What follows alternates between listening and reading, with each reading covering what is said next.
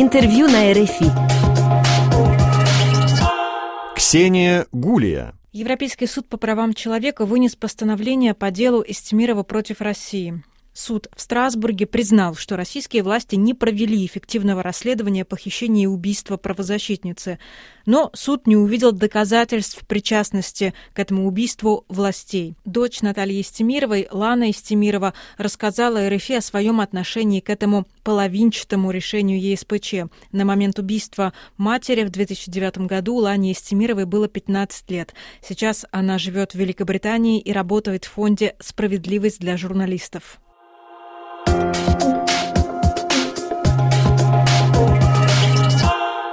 Вчера было вынесено долгожданное постановление, 10 лет заявления а, было в ЕСПЧ. А что вы думаете о таком половинчатом, скажем так, решении?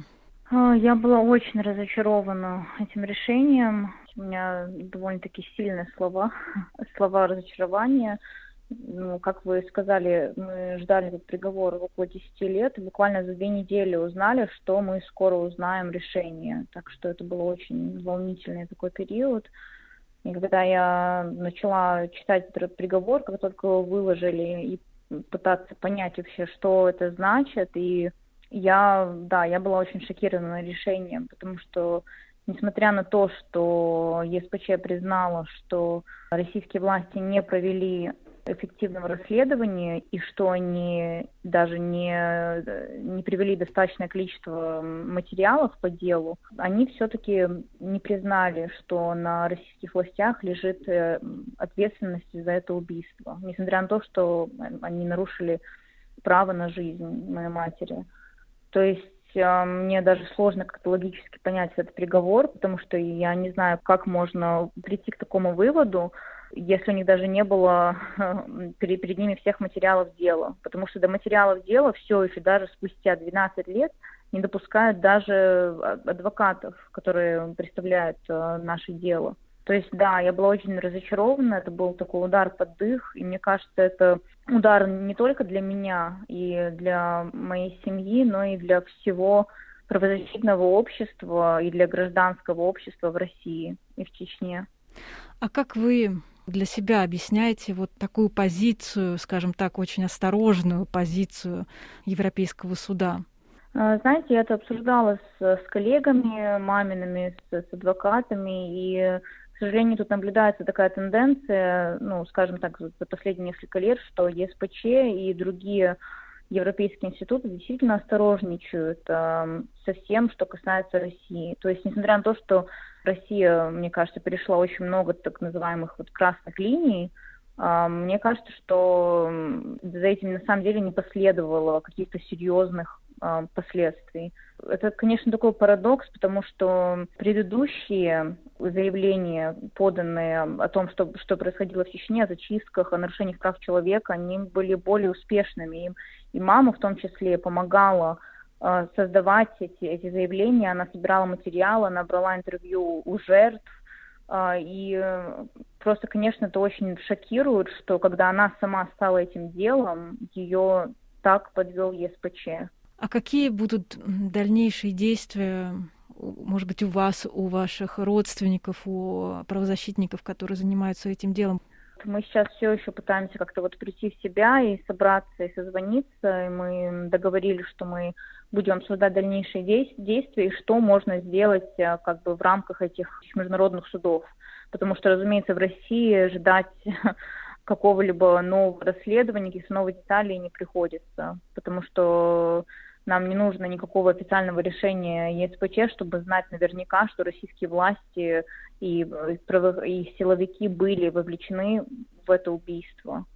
Так что мы будем дальше бороться всеми, всеми силами.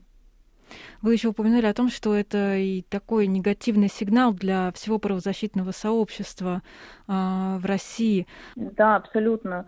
То есть э, мы все прекрасно видим, что сейчас происходит в России с гражданским об, э, обществом, с медиа. То есть все эти законы об иностранных агентов, которые просто убивают э, свободные СМИ, это, это, это все огромный удар. Мне кажется, по всей видимости, ситуация с правами человека будет еще дальше ухудшаться в России, хотя иногда непонятно, куда еще дальше ей ухудшаться.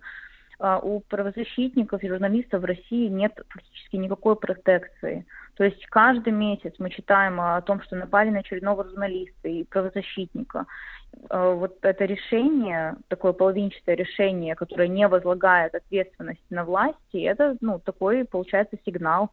Потому что, несмотря на то, что Россия обычно очень, скажем так, скептически относится к решениям вот таких вот западных институтов и судов, они могут э, просто взять эту бумажку, это решение и сказать, вот, посмотрите, даже ваш любимый Европейский суд э, посудил, что мы ни в чем не виноваты.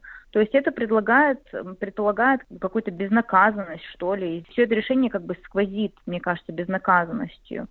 И, к сожалению, у правозащитников нет никакой гарантии, что они не окажутся в такой же ситуации, как и моя мама. Если они в ней окажутся, если их убьют, то вполне вероятно, что их убийства также останутся ненаказанными. И это очень, конечно, печальный вывод из этого решения.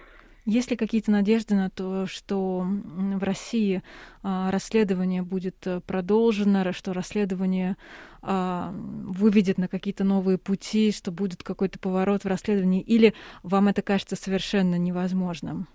Конечно, мы будем продолжать эм, добиваться, допустим, того, чтобы материалы дела э, нам предоставили, да, потому что даже спустя 12 лет э, следователи не предоставляют нам материалы дела. Там 95 томов. Юристы увидели адвокаты буквально малюсенькую часть этого всего. То есть этого мы будем продолжать добиваться. Но если честно, поскольку у меня нет сомнений, что власти были вовлечены в это убийство, так же, как они были прямым или косвенным образом вовлечены в другие убийства, вроде Немцова или эм, Ани Политковской. Мне кажется, что пока этот режим у власти, режим Путина и Кадырова, мы не можем надеяться на настоящую справедливость. Потому что для меня настоящая справедливость – это когда Кадыров и Путин будут сидеть за решеткой за все преступления, которые они совершили, находясь у власти.